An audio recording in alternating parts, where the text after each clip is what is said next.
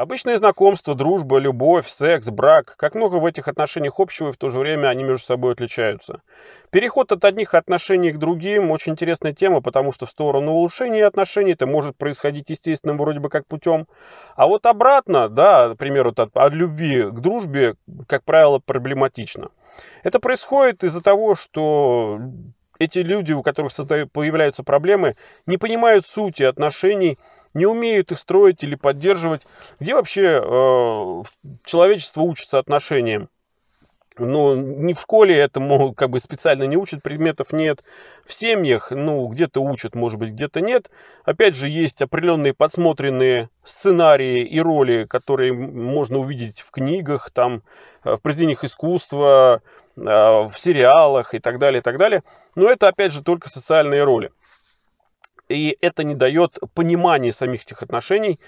И для того, чтобы в этой теме разобраться, естественно, самое простое, что я открыл Википедию прочитал там, что межличностные отношения – это совокупность вся совокупность взаимодействия между людьми. Мне этого было недостаточно, а то, что там было написано, было достаточно написано штампованным шаблонным языком и особо ничего не раскрывала. И поэтому я решил сам немножко это раскрыть. Вот. И э, если кому-то это будет интересно, то, наверное, это будет только первый ролик в этой теме, потому что я дам сейчас как бы общее представление, которое я сам для себя сформировал. Вот. А дальше, может быть, будет больше предметного, конкретного, примерного и так далее. Ну так вот, э, чтобы лучше понять отношения, начнем с простого и определим, из чего они состоят на примере двух людей, пускай будет это там мужчина и женщина. Да? Во-первых, отношения состоят из самих участников этих отношений. Во-вторых, из э, других лиц, так скажем, которые прямо или косвенно, активно или пассивно могут влиять на отношения этих участников самих. Дальше, из закрепленных в обществе норм поведения в этих отношениях, а по сути то, что я говорил, это сценарии и роли, да, которые выполняют сами участники отношений. Это внутренние отношения участников э, и третьих лиц, во-первых, к самим себе, э, другим участникам и вообще самим этим отношениям. Я ключевыми признаками для себя определил э, возможность и права, и обязательства, и ответственность да, оказывается, что это э, неизбежно э, тянет, э, одно тянет за собой другое.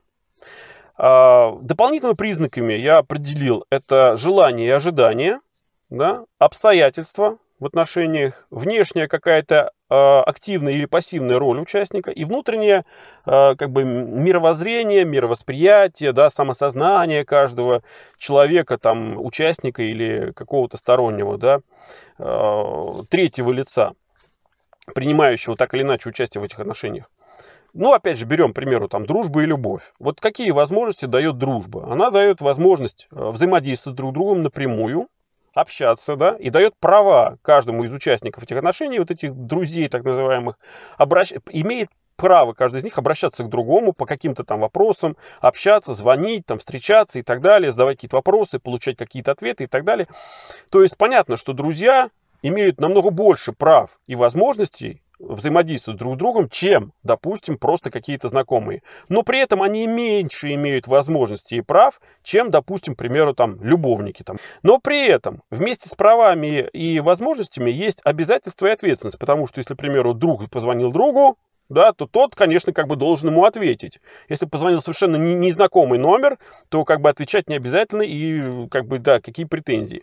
А если позвонил друг, надо как-то ответить, надо с ним повзаимодействовать. Соответственно, если вдруг один из друзей не повзаимодействует или как-то там не подскажет, не поможет, откажет другу, то, соответственно, наступает определенная, так скажем, условная гипотетическая ответственность, да, которая формирует, грубо говоря, чувство вины. Вернее, как бы события формируют чувство вины, и на основании этого возникает как бы ответственность. Потому что совершенно безответственные люди, не испытывая вины, избавлены от такой тяжкой ноши, грубо говоря, да, так скажем. По мере изменения отношений меняется величина вот этих четырех ключевых признаков. Если больше возможностей в отношении появляется, то, соответственно, и повышается уровень ответственности. И баланс в отношениях напрямую зависит вот как раз баланса вот между вот этими признаками, да, а, а стремление к улучшению отношений мотивируется как раз дополнительными признаками, это желаниями и ожиданиями. Каждый человек, находясь в каких-то отношениях с другим человеком, имеет определенные желания, которые он удовлетворяет благодаря вот этим отношениям. И у него есть еще ожидания, э, того, что э, вот от этих отношений он получать будет еще что-то или то же самое там, в длительном периоде времени и так далее. Да? Люди стремятся к другим людям, э, увеличивают количество своих знакомых, близких людей, друзей там, или любимых людей, потому что у них есть стремление к увеличению как раз своих возможностей в социальном плане, в социальном мире, в обществе и так далее. Это э, еще мотивируется повышением уровня внутреннего комфорта человека. Э, почему так? Потому что, э, представляете, первобытный строй, когда все друг другу, представим, что все друг другу не, не друзья, а враги, да? Соответственно, те, кто объединились между собой в какие-то группы, представляют угрозу, да, для одного человека. Ну, один человек смотрит вокруг и говорит, вот, вот эти трое сильнее, чем я один, поэтому лучше я буду уже тоже с кем-нибудь втроем. И он начинает объединяться с кем-то, опять же, для защиты друг друга, для защиты себя. Соответственно, люди, а, а, обладающие широким кругом знакомых, это как бы эволюционно, да, это из древности пришло, они чувствуют себя более защищенными, потому что они считают, что они находятся в какой-то социальной группе, которая взаимодействует друг с другом, которая дает друг другу поддержку, помощь, понимание, там, общение и так далее, и так далее, и так далее.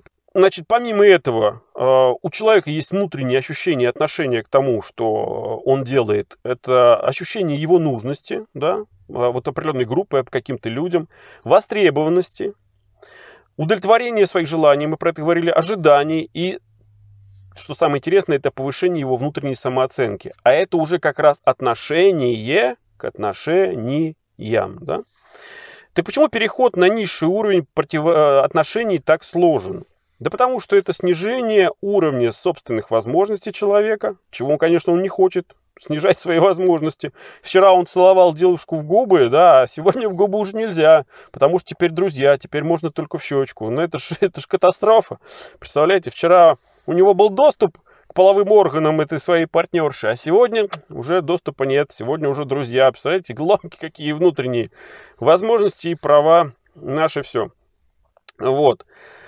А, и хоть обязательства и ответственность становятся меньше, но снижается уровень самооценки, возникает у человека благодаря этому внутренний конфликт между его желаниями, ожиданиями фактически состоянием отношений. То есть, ну, из-за того, что повышается степень внутреннего конфликта, из-за несоответствия возможностей и желаний, Естественно, люди могут проявлять в некотором смысле и уже недовольство, и агрессивность. А уж если говорить о самооценке, то у многих мужчин настолько эта самооценка завышена, что они не приемлют никаких отказов от женщин.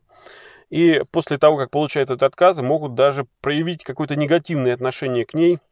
И даже бывает и агрессию. Так вот, как научиться строить и поддерживать отношения? Для этого надо, конечно, знать, из чего они состоят, понимать вот эту структуру, понимать социальные сценарии, свойственным этим отношениям, а по сути, что надо делать в определенных отношениях. Вот что делают друзья? Вот это. А что делают там в браке? Вот это. А что делают люди, близкие, знакомые? Такое, да. То есть надо вот это понимать. Нужно различать это дело. Не надо это смешивать. Не надо пытаться при, при, втащить свои ожидания в несвойственные этим ожиданиям и желаниям как раз э, отношения, которые есть между людьми. Ну, ладно. Нужно уметь соотносить вот эти ключевые критерии с дополнительным, уметь давать и получать информацию другого участника, уметь взаимодействовать с ним, э, изучать его, выяснять его ожидания, его желания и так далее, понимать, насколько ты можешь соответствовать этим желаниям, ожиданиям.